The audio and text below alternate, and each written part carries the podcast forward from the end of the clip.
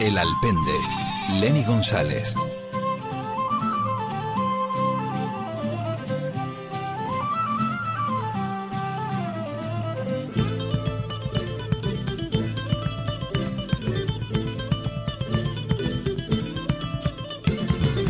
Lo que era una maravillosa historia de amor terminó en tragedia un 23 de mayo de 2020 en plena pandemia.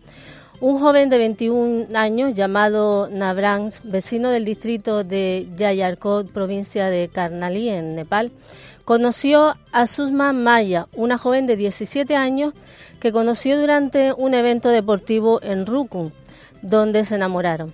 La relación continuó y en abril anunciaron que se cansarían, pero los padres de la novia de casta superior Rechazaron al joven por ser un Dalit o como también se le suele conocer como los intocables. Sin embargo, lejos de rendirse, el 23 de mayo el joven decidió poner rumbo a casa de, la, de su novia acompañado de una veintena de familiares y amigos, pero la madre de la chica lo expulsó a grito.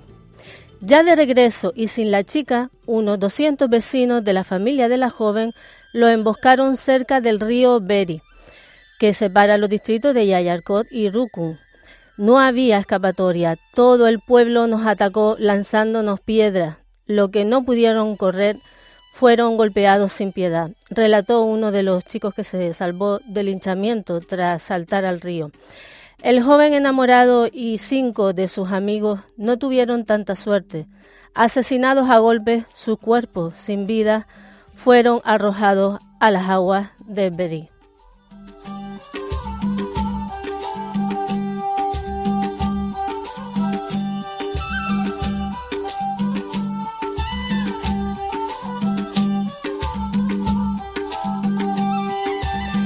Esta historia, como muchas otras, queridas alpenderas y alpenderos, pasan continuamente en Nepal por diferencias de clases sociales, donde los más, vulnerables se sienten deshumanizados. Hoy dedicamos nuestro programa a una persona que está dedicando toda su vida al frente de una ONG para intentar que la vida de estas personas sea más fácil y puedan vivir más felices. Todo esto se lo contamos en directo a través de la red de frecuencia de Canarias Radio y en diferido por la web rtvc.es barra el alpende. Un saludo de la misma que les habla al frente de la conducción y del compañero Adrián Santana desde realización bajo el techo del alpende radial que une puentes desde Canarias al mundo.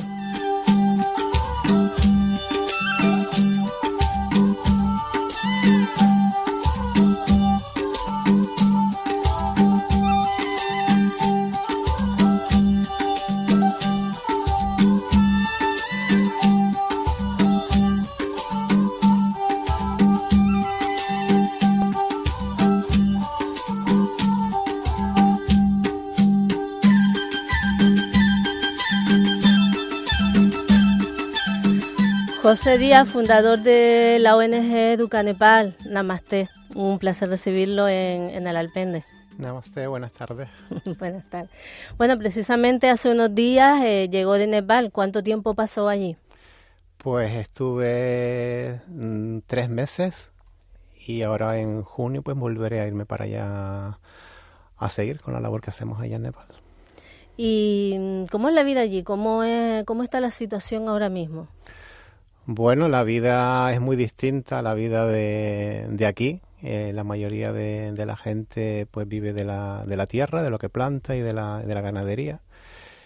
Y es una vida pues bastante sacrificada, sobre todo para, para la mujer, ya que hay que ir a, buscar hierba, hay que ir a buscar leña, hay que cocinar, hay que cuidar de los niños, hay que plantar. Y, y, bueno, están todo el día pues, pues trabajando una vida muy, muy, muy dura. Y, pero bueno, al mismo tiempo también algo que a mí me, me, impactó desde que llegué a Nepal hace 23 años, pues fue el hecho de que esa conexión con, con la naturaleza, con el ganado, con la vida, pues también los hace ser más serenos y más tranquilos, algo que, que me ha enseñado mucho. Ellos viven de, de la tierra, de, de, lo que plantan, no allí no existe, bueno, según en qué tipo de en las aldeas, ¿no? En las zonas más sí, rurales. estaríamos hablando de, vamos a decir, el 70, 75% de la población, pues eh, viviría exclusivamente de la agricultura y luego un 20-25 escaso, pues podrían tener un trabajo, profesores, eh, médicos, abogados, eh, trabajos típicos de, de, aquí, ¿no? Pero son muy, muy, muy exclusivos para, para ciertas personas. Ya, muy precaria entonces la, la vida allí. Sí, sí, la verdad es que, que sí. Y esa precariedad pues, pues hizo que, que en su día pues me quisiera quedar allí y echar una mano en lo que se puede. Eso le iba a preguntar, ¿por qué precisamente Nepal? Porque hay, muchos países, por ejemplo, tenemos al lado a nuestro continente africano, que hay muchos países con muchas problemáticas.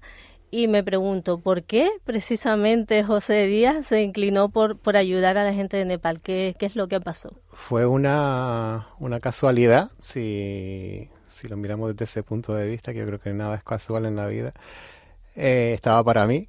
Eh, pero la verdad es que en un principio yo contacté con una ONG internacional que trabaja a través del, del voluntariado, capacitando a gente local. Entonces eh, mi perfil era de profesor y, y, me comentaron de que tenían una vacante en Nepal precisamente para formar a profesores. Y por mi perfil me sugirieron Nepal y por la vacante que ellos, que ellos tenían. Entonces por, por eso te digo que, que, de alguna manera fue, fue casual y eso fue un voluntariado de, de dos años en el cual yo aprendí la lengua local y, bueno, dos años son mucho, mucho tiempo y, conviví ahí con una familia durante esos dos años, familia de campesinos, o sea que viví con, con, con ellos, con los ratones que hay en la habitación, eh, muy integrado en la, en la aldea, en lo que es vivir de la, de la tierra y, y, y del ganado que tiene. Y al mismo tiempo, pues vi también que había muchos niños que no iban a la escuela, niños que tenían que picar piedras, trabajando en fábricas textiles, niñas que estaban siendo traficadas a la India para trabajar en burdeles o en circos. Entonces, bueno, esta parte me tocó el corazoncito y por una parte me enamoré del país, pero por otra vi que había muchas carencias, muy, mucho drama eh, en muchas vidas de muchos niños. Uh -huh. Y a mi vuelta de esos dos años, pues decidí fundar Educa Nepal y ver si podía echar una mano a, a estos niños. Y ya lleva años la asociación, ¿no? ¿Cuántos sí, sí, años más de lleva? 20, más de 20. Más de 20 años Sí, llevas dedicándote a esto, mm, con, o, o bueno, o, O sea, o- dedicándome a esto hace más de 23, pero lo que fue ya crear Edu- Educa Nepal, eh, justo este año, en marzo, cumplimos, eh, perdona, en, en marzo del 23 cumplimos eh, 20 años, o sea, ahora mismo cumplimos sí, 21. Sí. Bueno, pero casi tu vida completa Sí, dedicada. media vida ha estado dedicada al Nepal, sí. Ahora, ahora no me acuerdo del otro, del otro cachito de mi vida.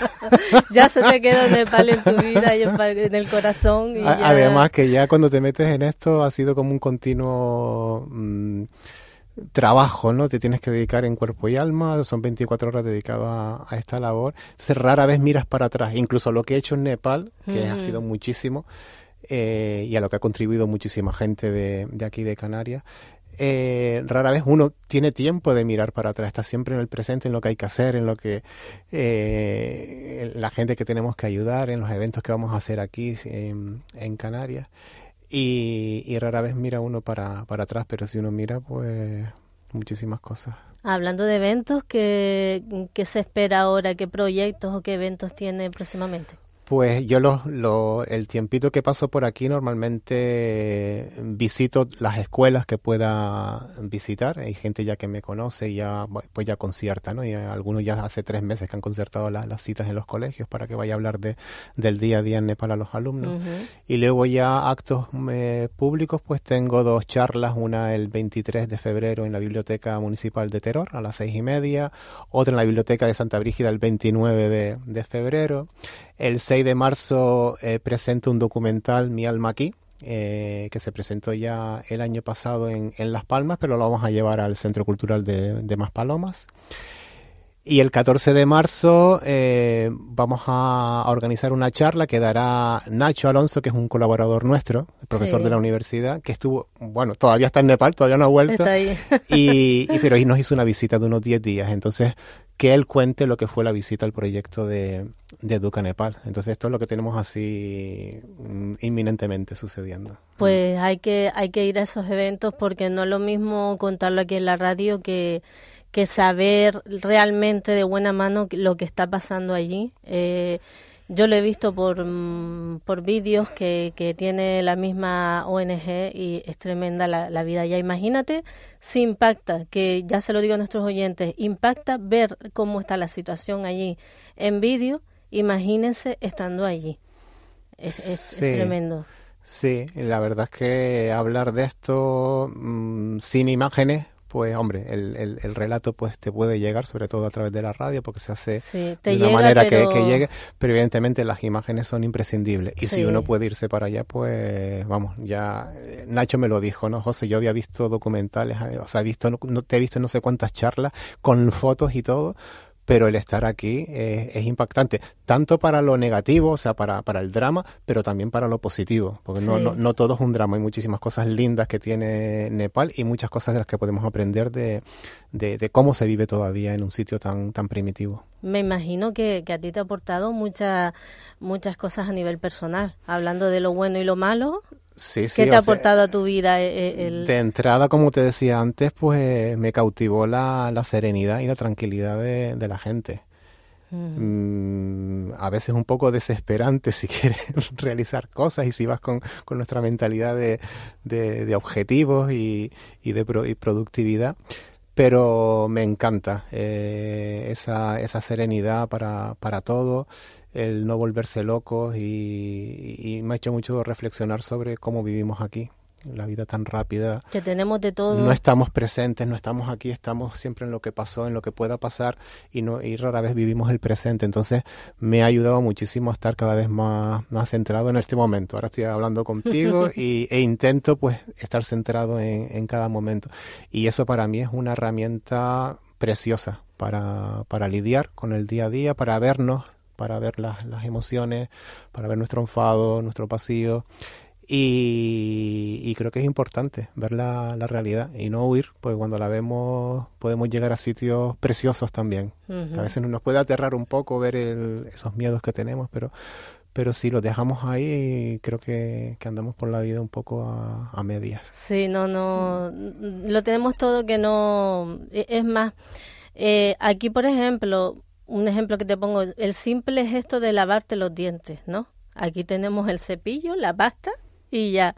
Allí, ¿cómo pueden ellos tener esa higiene? Porque yo he visto que como que usaba incluso unas, unas hojas de, de árbol y no, no sé exactamente, pero vivían con nada y aún así er, eran felices, que no, no valoramos lo que tenemos, con lo fácil que lo tenemos nosotros para, ir, para nuestra higiene, ¿no? Sí, sí, bueno, ellos ahí, bueno, la mayoría de la gente en estas aldeas no, no se cepilla los dientes, no, su prioridad es comer, o sea, estamos uh -huh. hablando de, de niños, por ejemplo, que no tienen zapatos, no tienen ropa, o sea, un cepillo de, de dientes sería un, un, lujo enorme. Un lujo para el, el cepillo de dientes. Después, a veces mm, la gente mayor pues recurre a unas ramitas que hay que se utilizan tanto en, en, Nepal como en la, en la India también, pero no es la prioridad la, la higiene. De uh -huh. hecho, en estas aldeas, pues bueno, en invierno que hace frío en estas zonas de montaña donde estamos trabajando, pues, pues igual están dos o tres meses que no tocan el agua, o sea, no hay, no hay una ducha. que no que duchas no hay, pero bueno, yeah. una palangana con agua, que es lo que su suelen hacer, se suelen duchar igual una vez al, a la semana, pero en invierno, con el frío que hace, igual están dos o tres meses sí. sin tocar el, el agua. Entonces una vida así, distinta.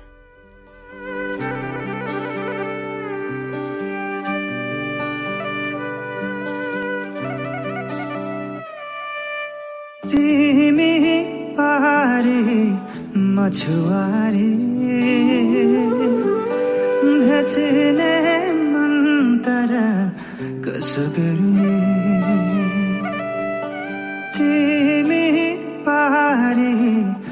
मछुवारी भेट्ने मन तर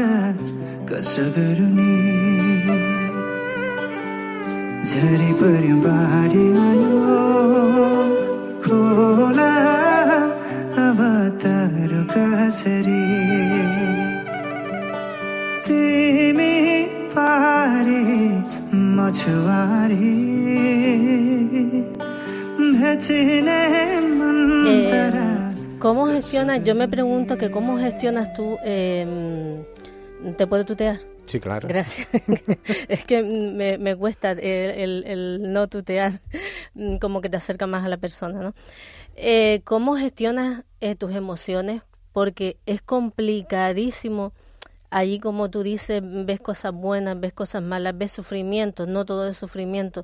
Pero ¿cómo gestionas esa rabia esa, para poder seguir adelante y, y, que, y que no te pare y, ¿Cómo haces? Porque sé que también allí en ese país pues mm, eh, meditan mucho, eh, practican mucho la meditación y supongo que tú también la practicarás con ellos. Bueno, eh, inicialmente hubieron muchos, muchos momentos donde sientes mucha rabia, sientes mucha impotencia por, por ver, a, ver maltrato, ver a niños que no tienen nada, desnutridos eh, morirse algún niño que has conocido recientemente, o sea, muchas historias, ¿no? Entonces, mm, sí, sí es verdad que desde, un principio sí tuve claro una cosa, de que llorando yo no podía ayudar a, ayudar a nadie. Entonces, que era una cuestión de actuar. Y desde que pude, o sea, incluso siendo todavía voluntario, pues hubieron casos que yo contacté con familiares y amigos y también tenía un, pequeños ahorros y, hice cosas por, por mi cuenta, ¿no? De ayudar a ciertos casos individuales. Y luego ya con el tiempo sí fui aprendiendo a, observar esas emociones, a observar mi miedo, a observar esa rabia y, aprendí que, que, esa observación y dejar que la emoción mm, te invada y sentirla sin juzgarla, sino dejarla estar, era un remedio increíble para, mm, para, gestionar esa, esa, emoción cualquiera. O sea, hoy en día cuando yo hago un retiro con la gente o cualquier taller, eh, trabajamos esa presencia donde estás atento a las sensaciones físicas que tienes, ya sea de, mm, porque hay paz, porque hay dolor, porque hay miedo, pero déjala estar. No la rechaces, acéptala, esto es lo que hay, y cuando permites que esa sensación esté en ti el tiempo que haga falta, llega un momento en que se diluye. Y eso es como un milagro, ¿no? El, darte cuenta eh, por ti mismo de que eso es, eso, eso es una realidad que está al alcance de, que de lograrlo para poder y eso a mí me, me, ha ayudado pues pues muchísimo. Claro es que es que tienes que estar bien para poder eh, sí, sí. seguir. También también me ha ayudado incluso a, mi carácter que también a veces tendía a ser muy impaciente a veces me enfadaba. Entonces eh, observa tu enfado siéntelo y, y, y, llegas a, a, a, la esencia que hay en ti, ¿no? Y tu esencia es paz, tu esencia es amor. Aunque a veces no lo sabemos, a veces igual me estás escuchando y dices, tú estás loco, ¿no? No, no, yo no estoy loco, eh, estoy convencidísimo que nuestra esencia es paz y amor. Y nos sentimos a gusto cuando existe esa paz y ese amor en nuestra vida y se puede lograr, pero es verdad que en el mundo que vivimos nosotros aquí en Occidente es muy complicado, ¿no? Sí. Pero no estamos mentalizados para llegar a no es que hacemos, actuamos eh, haciendo muchas cosas que no son, no conducen a esa paz y a ese amor, porque nos sentimos eh, aislados, porque nos sentimos separados de los unos de los otros. Entonces, bueno, esa paz y ese amor, cuando tú llegas te das cuenta de que todos somos uno, nuestra esencia es una. Y cuando llegamos ahí, pues, pues claro, mm, estoy hablando con, conmigo mismo, te estoy mirando a los ojos. Pero, estás hablando. Sí. y la gente que tienes a tu alrededor somos uno, ¿no? Y, Exacto. Pero bueno, parece que porque tenemos cuerpos distintos, trabajos distintos, vivimos en casas distintas, tenemos familia, parece que eso nos hace que estamos totalmente aislados, pero no. En esencia yo creo que, que, estamos totalmente unidos y, y creo que nuestra misión en la vida es llegar a ese encuentro de me siento uno con todo. Es como debería ser. Antes nombraste a, a Nacho, eh, es un chico que estuvo allí, pero han sido más muchas más personas las que han estado. Estuvo Aristides Moreno, eh, el gran cantautor que conocemos todo el mundo aquí en Canarias. Han estado incluso un, no sé si fue un colegio o un instituto de Lanzarote. Sí. Eh, ¿Qué te dicen ellos cuando llegan de ese país sobre su experiencia? Porque bueno, conocemos la tuya que estás ahí, pero los que van de sorpresa.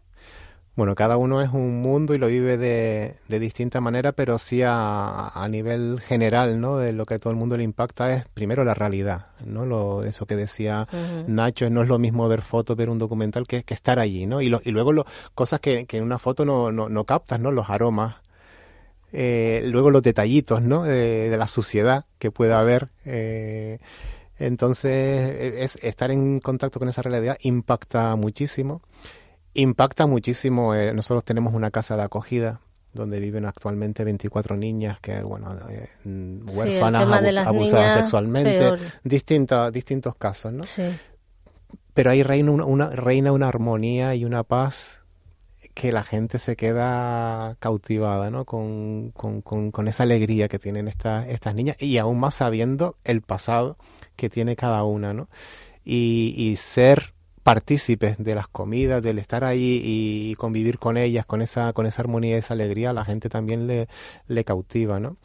Eh, y luego, claro, el ver cuando los, los que han podido ir a alguna aldea y, y- y ver cómo viven eh, la gente a la que ayudamos, la- la- los padres, los, los niños, y ver que se vive a lo mejor en una habitación eh, con, con bambú o con muy poquito y con un agujero en el suelo donde cocinan y ahí, y ahí mismo sobre esterillas pues duermen. Entonces, ver esa realidad y, y lo que comen a diario, mm, eso... Impacta. sí. Y, y me imagino que la en en las aldeas sus casas serán hechas de como de mm, material de barro, de Bueno, tiene el, la mayoría de las casas, la típica casa nepalí en los pueblos es de, de barro y de, y de piedra. Pero luego hay gente que no tiene ni, ni, ni, ni para construirse una casa de, de barro y piedra, porque para eso también necesitas que alguien, bueno, te, te coloque las ventanas, las puertas, y hay gente que no tiene ese, presupuesto. Digamos, estamos hablando de 500 euros, ¿no? Ujú. Eh, y ve gente que vive con, con, con casitas hechas con, con bambú, eh, también con un poquito de, de barro, muy, muy débiles, donde se les cuela el frío, donde se les cuela la, la lluvia. y, y es, claro, eh, es esa gente... mm, no lo pasa nada bien. No, está- no, no, son, son- suelen ser esos. ca- Es que, bueno, es que más- recientemente hemos Sí. tenido un caso que, que Nacho también fue a, a visitar y una historia pues muy, muy fuerte. Encima una, una madre que, bueno, su, su marido la abandonó, ella sufre una depresión muy grande, está mal mentalmente, tiene tres niños pequeños, no está para cuidarlos, están los abuelos por ahí, pero están muy mayores. Eh, no podemos hacernos con los niños porque todavía está su madre y, y también hay unos lazos afectivos muy fuertes, entonces no nos parece prudente traernos a los niños a la casa de acogida. Entonces, bueno, a, a veces hay, hay casos que te, te ponen a prueba, ¿no? Esa- esas emociones de las que Sí. hablábamos antes, de cómo gestiono yo esto. Es que es complicado, eh, pero ¿cómo mm, podemos eh, colaborar con Edu- Educanepal? Porque sé que podemos apadrinar niños a través de la ONG, recordarla, ¿no? Educanepal.org, ¿no? Sí, sí. Y podemos incluso apadrinar a un niño, creo que con, con 10 euros al mes. Bueno, tienen la, puede la, col- la- la posibilidad de, de hacerse socio desde 10 euros al mes y, Sí. y ese dinero pues ir a cualquiera de nuestros proyectos. Sí. Luego tenemos la modalidad de apadrinar, que serían unos 25 euros al, al mes. Y todo esto se haría a través de la página web, la de educanepal.org. Y vamos, y aprovecho la ocasión para animar a todo el mundo a Claro que que entre sí. y mire, están los documentales ahí también. Primero que se vayan a Nepal un ratito y luego si algo les toca, pues que si pueden permitirse ayudar, que nos vendrá muy bien. Sí, de hecho, de hecho es, es complicado mm, la situación y creo que sí, con 10 euros al mes incluso creo que se podía escolarizar a 15 niños o Sí, o sea, eh, más o menos Eh, con lo, con lo, con con el- con eso Sí, con el gasto que muchísimo. a un niño ahora mismo que vive con sus padres en zonas de aldea les compramos el material escolar que necesita durante todo el año, un- una ropita para ir al colegio, un suéter, una mochila, eh, y esto viene saliendo como unos 20 euros al, al mes. Entonces, claro, una persona que da 10 euros mensuales, pues estaría apoyando a, a, a ver, mm, a seis niños. Eh, para- o sea, Para irían- que veas. seis niños Por irían a la escuela gracias a esa. Y, y bueno, y gracias, y, y aprovecho también a dar gracias a todos los socios que tenemos en la mayoría en Canarias. O sea, tenemos unos 500 socios mm, de estas islas que, que son los que están apoyando en mayor parte el, el que estos niños puedan tener una educación, Mm, puedan en algunos casos acceder a la educación secundaria, porque estamos a unos 160 las estamos becando para que puedan ir a, a secundaria. Y, y estamos hablando de en primaria 2.300 niños. Y son Pues- estos socios y también algunas instituciones como el Cabildo, la FECAM, eh, la Fundación eh, Naranjo Galván, la Fundación Canaria Universo Unido. Tenemos ahí cuatro buenos mm, Pues vamos sponsors. a, a seguir sumando más que, que Sí. hace falta. Ya para terminar, eh, José, ¿qué le falta, qué te falta por pedirle a la vida? Es una pregunta muy íntima. Mm, Bueno, yo creo que, que la vida es lo que nosotros hacemos de ella. Entonces, como te decía antes, para mí la, la paz y la tranquilidad, el llegar a el sentirme en casa, ¿no? Y sentirme en casa es conectar con esa paz y ese amor. Entonces le pido que me acerque a esa paz y ese amor que está en mí, que está en ti, que está en todos. Y, y bueno, estar muy presente, que no me pierdan en, en la rutina diaria, que no me pierdan la emoción, que no me pierdan en el carácter, sino que esté siempre muy, muy atento para estar cerca de esa paz y de ese amor. Te admiro porque es complicado llegar a, a ese. Sí, sí, sí, a yo- Me pierdo mucho y por eso sé que es muy complicado, y, Yo, pero yo bueno. sé que es complicado. y Yo, por ejemplo, te reconozco una persona muy nerviosa, una persona muy activa, que siempre está con estrés, eh, como es el caso mío y como es el caso de mucha gente. Es complicado llegar a eso, o sea, te, te- me quito el sombrero contigo por, por conseguirlo. De hecho, porque es que para poder ayudar a la gente tienes que estar bien contigo mismo y estás haciendo un gran esfuerzo porque no es fácil ayudar a las personas y, y ver encima esas injusticias y combatir esa rabia, ¿no? Esa era lo, lo que habíamos hablado antes. Y también tengo que, que comentar que en la web eh, hay libros escritos por ti, hay un disco también hecho por ti, que entren, que lo miren, que es interesantísimo. Ya hablaremos en otros programas para que nos hables de tus libros, porque ya se nos agota el tiempo y no da, no da para más, porque hay muchas cosas que hablar de, de Educa Nepal. José Díaz, fundador de la ONG Educa, Educa, Nepal, gracias por mostrarnos ese amor hacia el pueblo nepalí concienciar de que con muy poco se puede conseguir la felicidad absoluta a través de la comprensión, la solidaridad y el amor. Tenemos mucho que aprender en esta sociedad en la que tenemos de todo y aún así nos quejamos de nada. Muchas gracias. Gracias a ti. Bueno, y antes de despedirnos, les anuncio que este próximo viernes 23, a, mm, a partir de, de las 6 de la tarde, en el Centro Comercial Alicio, la Asociación China de Gran Canaria celebra la fiesta de Xuanxiao, perdón se lo he dicho mal, Yuanxiao, mejor dicho, que marca el final de los festejos por el Año Nuevo Chino. Y dentro del programa de este evento habrá muchas actuaciones, como entre las que destacará Malabares Chinos, el cambio de cara de la ópera de Sichuan y actuaciones musicales y de bailes tradicionales y étnicos. Que por cierto, un saludo a la comunidad china en Canarias que estuvo hace poquito aquí en esta casa. Y ahora sí, nos despedimos como no podía ser de otra manera, con nuestro artista canario Aristides Moreno, que precisamente interpretó esta canción para los niños de Nepal, que refleja esa lección de vida en la que muestra que la felicidad se obtiene siendo generosos con los demás. Nos oímos la próxima semana bajo el techo del Alpende. Sean felices. Buscan en el amor y otros la buscan en el dinero. Y en comprarse una casa y una tele,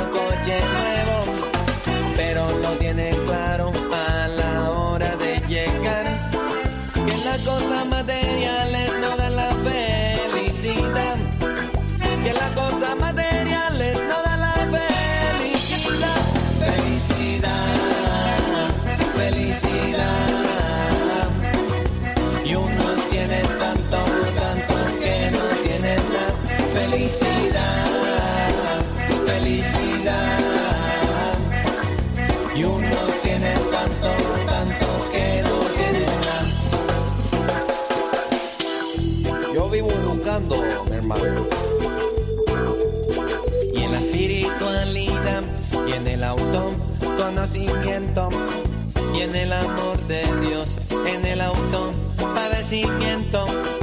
Saben que no hay secreto, que no hay nada detrás, que dentro de ti mismo tú la puedes encontrar. Y en una esquinita y en un paso de peatones y entre las basuras y debajo los cartones. La anduve buscando por todita la ciudad. Y en un semáforo en verde yo vendo mi felicidad. Y en un semáforo y vendo, yo vendo mi felicidad. Felicidad, felicidad. Y unos tienen tanto, tantos que no tienen nada. Felicidad, felicidad.